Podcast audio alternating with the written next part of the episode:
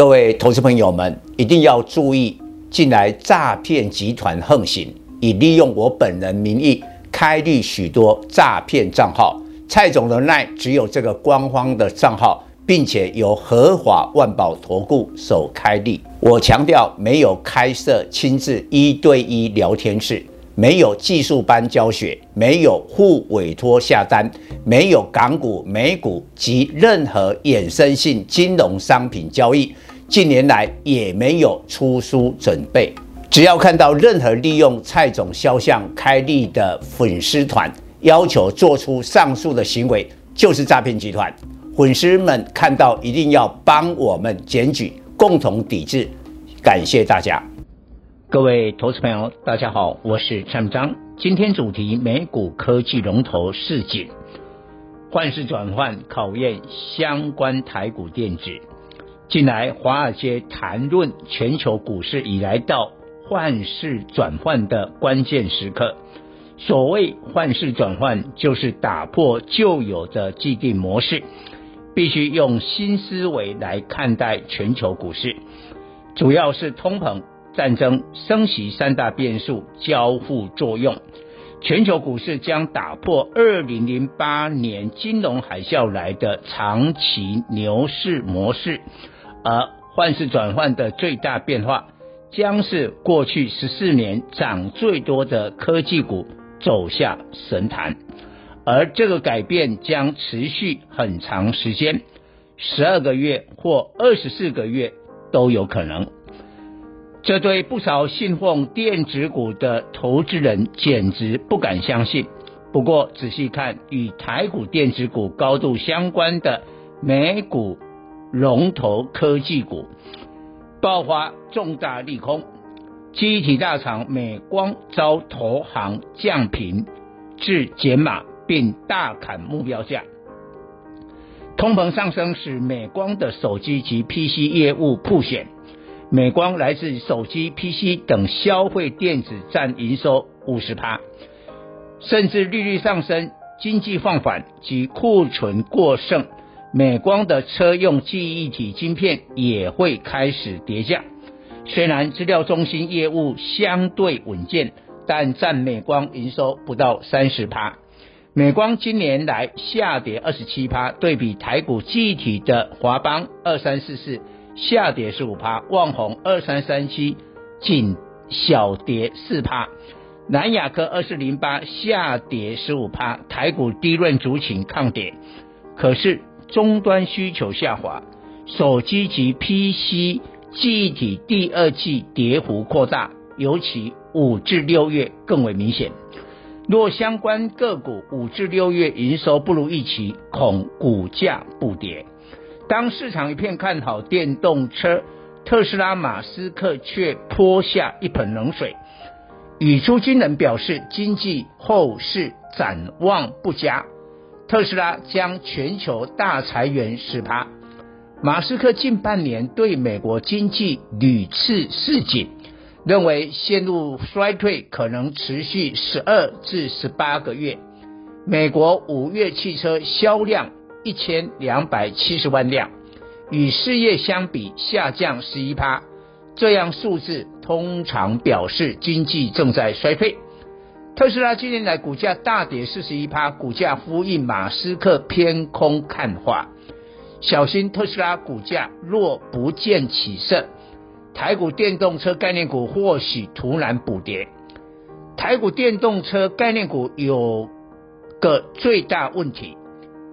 来自电动车的营收占比并不高，大多数仍是来自于传统汽油车。如今油价已来到每桶一百二十美元的高档，汽车销量受冲击，今年下半年营收难有成长空间，却采用电动车概念的高本益比，最纯正的特斯拉供应链茂联 KY 三六六五车用产品占营收。十五至二十趴，其中来自特斯拉占比五成。今年 EPS 估二十元，本益比十五倍，茂联 KY 的本益比十五倍，但其他来自电动车或特斯拉的营收占比不高，却享有二十、三十倍本益比并不合理。尤其当马斯克看法保守之际，换势转换在未来会发生。全球类比 IC 龙头得以通知客户，下半年供需紧张将舒缓，意味晶片将跌价。过去两年供不应求而大涨价的类比 IC，首推电源管理晶片及驱动 IC。但现在受手机、PC 面板终端需求不振，价格自第二季开始松动。电源管理 IC 的指标，CDKY 六四一五，智新八零八一，茂达六一三八。驱动 IC 的指标，联咏三零三四，天域四九六一，敦泰三五四五等。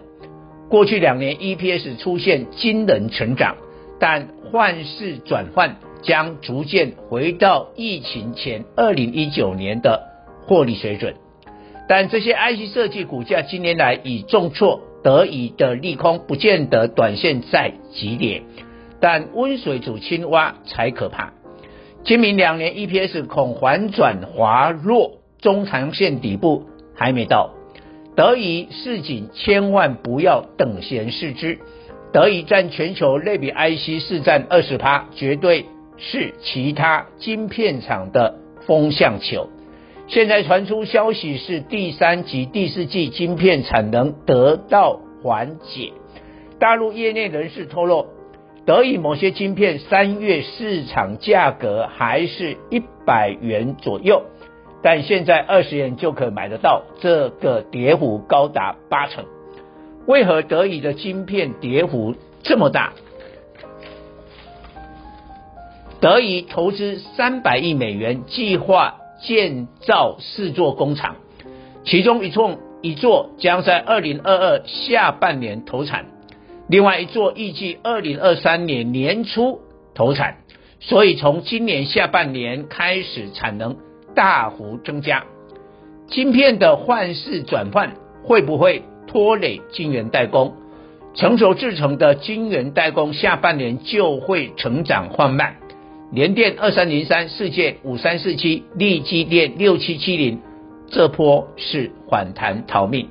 先进制程的台积电二三三零，在下半年出现营运高峰，二零二三年才会衰退。二零二零年疫情开始，晶片大缺货，各大晶圆在二零二零至二零二四年间，共计八十六家新晶。原厂扩厂项目，截至目前，三十五条晶圆生产线开始建造，剩下五十一条生产线，在未来三年开始建设，但计划赶不上变化。现在出现一波手机、PC 砍单潮，导致半导体厂商释出不少产能。二零二二下半年到二零二三年初的库存修正。供需渐趋平衡，不会缺货，晶片的多头循环因而结束。一般晶圆厂需要两年以上时间新建，头已洗下去，建造到一半，不可能不做。但未来产能过剩，必然最后冲击到晶圆代工，就是这个迟早会来到的利空。尽管晶圆代工今年 EPS 能看好，可是联电近年来股价下跌二十一趴，世界大跌三十四趴，力积电跌十九趴，先进制程的台积电跌十一趴，相对抗跌。受大陆封城影响，市场对传产的五月营收存在疑虑，但考量上海六月起解封。使大陆大宗商品报价上涨。周一，中钢二零零二、中鸿二零一四、大成钢二零二七已翻扬。政府七月十五日振兴国旅上路五十五亿元补贴观光业，成数效果后，至少挹注上百亿元活水，对风景区换电富野二七三六、老爷之。五七零四、及主题游乐园六福二七零五利多较显著，但市场更关注的边境解封初期以入境商务客为主，对旅行社的雄狮二七三一、凤凰五七零六利多有限。货柜轮 SCFI 连涨三周，但上海刚解封，美国线尚未上涨，六月中旬起运价才会明显上涨。货柜三雄目前量能没有扩大，波段涨势未出现，市场估长荣二六零三、阳明二六零九五月营收受大陆封城影响，将较四月小幅衰退。